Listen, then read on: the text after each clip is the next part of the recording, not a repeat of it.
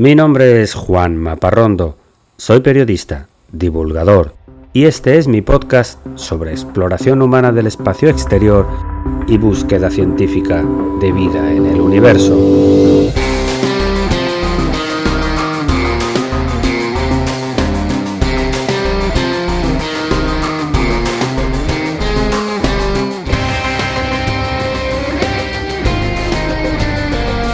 Bienvenidos a El sueño de Laika.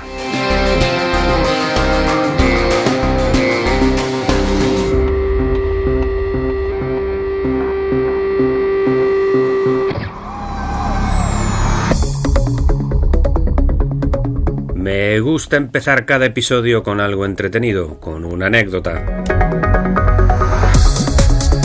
Te cuento que el descubrimiento del planeta Plutón se puede atribuir al trabajo de al menos tres personas con toda claridad. El primero y más reconocido es el millonario y fanático de la astronomía Sir Percival Lowell, que construyó un observatorio con su nombre en Arizona en 1894. Lowell utilizó observaciones físicas de la órbita de Neptuno para deducir que había un nuevo planeta, al que denominó Planeta X. La otra paternidad, en este caso maternidad, se puede atribuir a Elizabeth Williams, que fue quien realizó los millones de cálculos matemáticos correctos de la órbita de Neptuno para buscar este planeta. Lowell murió en 1916 sin que se hubiera producido el descubrimiento real, que llegaría en 1930, con el trabajo de Clyde Tombaugh, un astrónomo que trabajaba precisamente en el Observatorio Lowell, y que demostró su existencia comparando fotografías de un sector del cielo durante más de un año. Tres padres para un planeta nuevo, pero sin nombre. Pocos meses después de su descubrimiento, el planeta X fue denominado Plutón.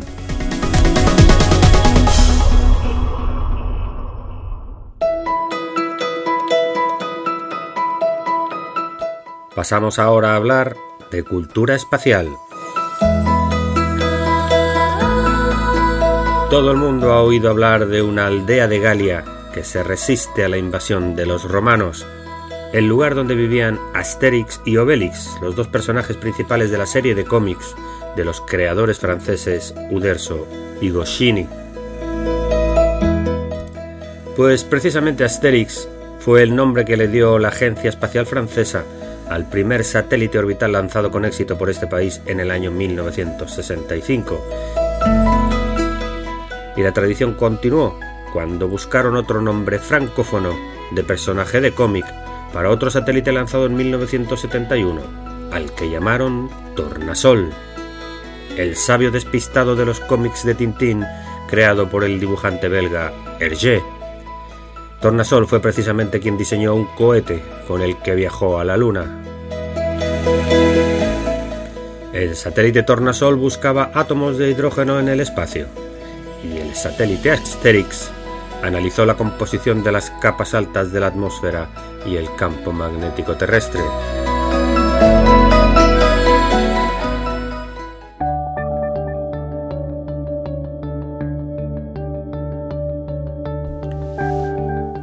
Y entramos ahora en la sección principal del episodio de hoy. El primero de una serie en la que te quiero contar los beneficios que el espacio ha proporcionado a la humanidad.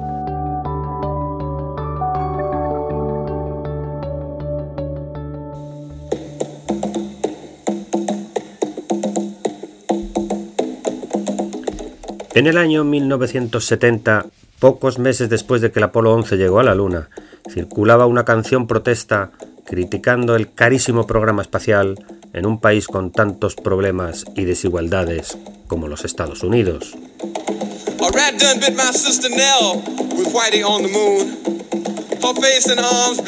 Una rata mordió a mi hermana Nell, pero los blanquitos están en la luna. No tengo dinero para que la trate un médico, porque los blanquitos están en la luna.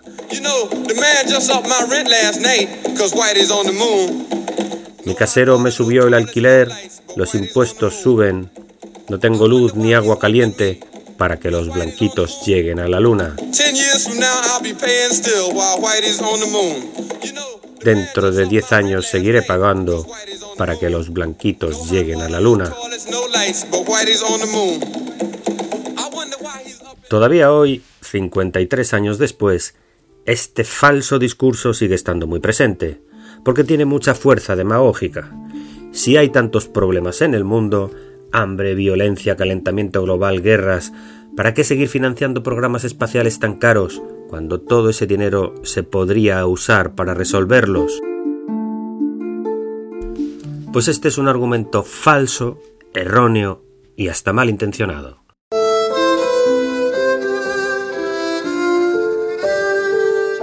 A ver, mi querido Gilles Scott Heron, el poeta afroamericano que escribió el poema sobre el blanquito en la luna en 1970, tenía muchas razones para quejarse.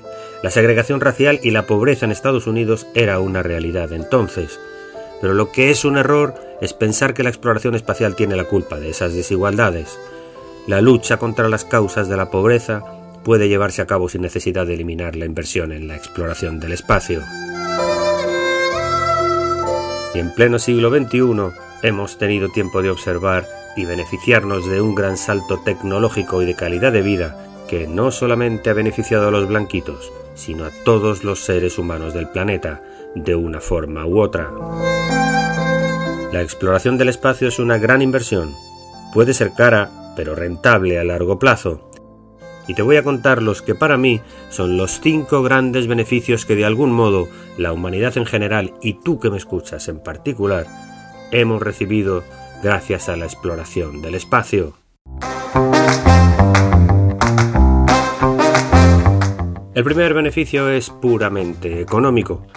Si sumamos todas las agencias espaciales del mundo, todas las empresas que desarrollan cohetes y satélites, todas las universidades con facultades de ingeniería espacial, todos los institutos de observación astronómica del mundo con sus miles de telescopios, todos los centros de astrofísica y los organismos de comunicaciones por satélite, y las empresas, las cientos de empresas que fabrican componentes para cohetes, satélites y naves espaciales, estamos hablando, calculo, de más de 15 millones de personas, 15 millones de empleados. Personas que ganan dinero trabajando para la industria espacial en docenas de países y que pueden cubrir las necesidades de sus familias y generan economía en los países en los que viven. Es un sector económico mundial en toda regla, activo, vibrante, en crecimiento y que sigue demandando empleo especializado. El segundo beneficio es la aplicación civil del espacio. Todas las llamadas telefónicas y los mensajes de WhatsApp y las consultas en redes sociales que realizas cada día no existirían sin los satélites de comunicaciones. Las aplicaciones que usas para saber cómo llegar de un lado a otro, o cómo está el tránsito en tu ciudad, o para enviar una ubicación a un amigo para que vaya a verte, no serían posibles sin los satélites de posicionamiento global. Los informes y predicciones meteorológicas, los seguimientos de catástrofes naturales o climáticas, todo eso son aplicaciones civiles de inversiones espaciales. La lista de inventos, aparatos, nuevos materiales y aleaciones que utilizamos día a día y que fueron desarrollados por completo o parcialmente en el espacio es enorme. Filtros de agua, neumáticos de vehículo de larga duración, cámaras de alta resolución en nuestros teléfonos, comida deshidratada, termómetros sin contacto, audífonos sin cables, etcétera, etcétera, etcétera. Todo eso proviene del espacio. El tercer beneficio es el conocimiento científico y tecnológico acumulado gracias a la investigación espacial. Avances en astrofísica como el funcionamiento de los agujeros negros, la creación del universo y los primeros instantes después del Big Bang, el desarrollo y muerte de las estrellas, la creación de los elementos de la naturaleza, la geografía y el aspecto externo de todos y cada uno de los planetas del Sistema Solar, las decenas de sondas que hemos enviado a satélites, cometas, asteroides, el estudio del Sol, sus propiedades, su radiación, el descubrimiento de planetas en otros sistemas solares, por Dios, todo eso en pocas décadas, avances en óptica, en conductores, en materiales, en motores de combustión, motores de iones, desarrollo de fuentes de energía limpia y avances en la eficiencia en uso de energía solar. Y para mí existen otros dos beneficios igual de poderosos, pero intangibles. no se pueden tocar ni medir, pero son tan poderosos y reales como los anteriores. El primero es la capacidad del espacio para generar sentimientos positivos en el ser humano de todas las culturas. Cualquier persona que vea un cielo de mil estrellas en una noche sin nubes quedará extasiada y sobrecogida. Enamorarse bajo la luz de la luna no es lo mismo que bajo una luz de neón.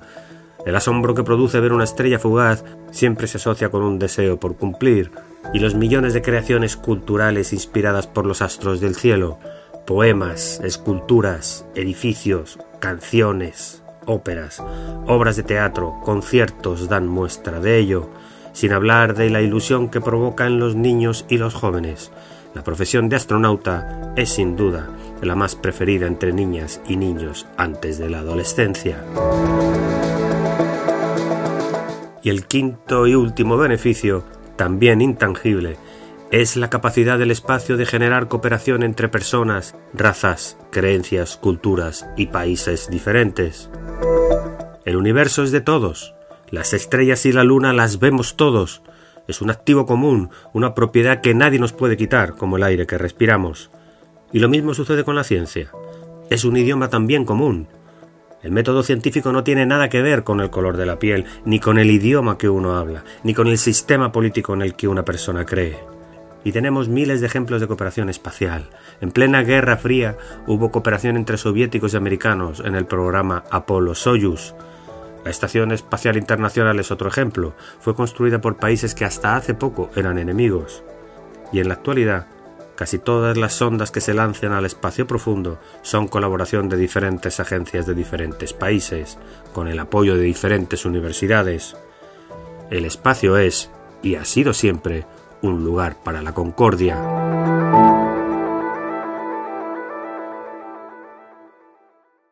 Así que déjame decirte que hoy más que nunca, con el mundo dividiéndose de nuevo en bloques con un inmenso poder, cuando hemos dado un paso atrás con el regreso de guerras por territorio como en Ucrania, con las atrocidades cometidas en nombre de Dios contra seres inocentes, en el mundo de hoy, por tanto, si alguien critica la inversión en el espacio, es que no ha entendido nada. Este es el sonido del momento en el que el equipo de la Agencia Espacial de la India celebra la llegada con éxito a la Luna de la sonda Chandrayaan el 23 de agosto de este año.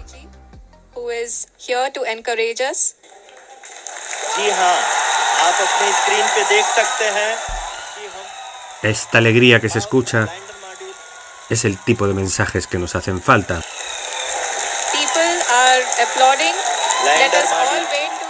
Los éxitos que se derivan de un esfuerzo común. En un país como la India, que aún lucha por alimentar a toda su población, es verdad, pero invirtiendo en un programa que genera riqueza, genera ilusión, genera esperanza y aporta herramientas para luchar contra la pobreza.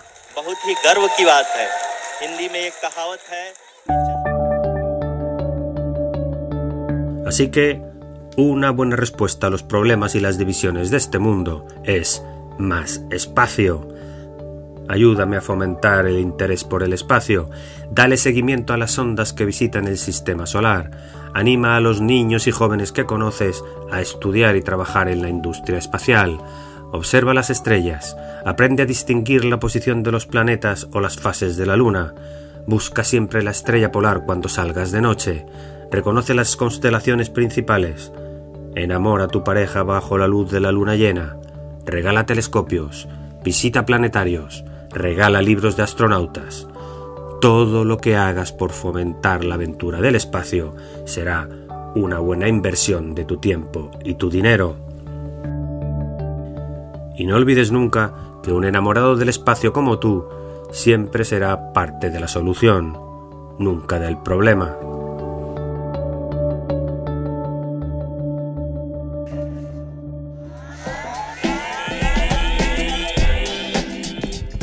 No quiero cerrar este episodio sin lanzarte el desafío de la semana.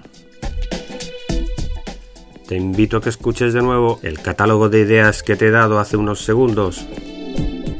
Si estás de acuerdo con lo que te he contado hoy, piensa en algún niño o adolescente que esté pensando a qué se quiere dedicar cuando crezca. Anímale a interesarse por la industria espacial. Llévale a un planetario. Cuéntale qué sientes cuando observas el firmamento por la noche. Y hasta aquí el episodio de hoy de El sueño de Laika. Espero que te haya gustado.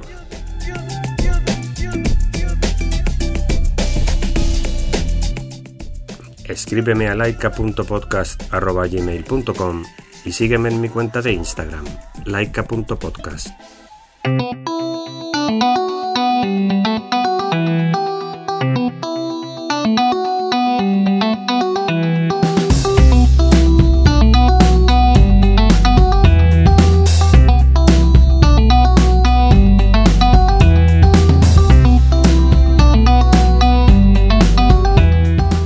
Todos los contenidos de este podcast son materiales originales y están protegidos por leyes de copyright.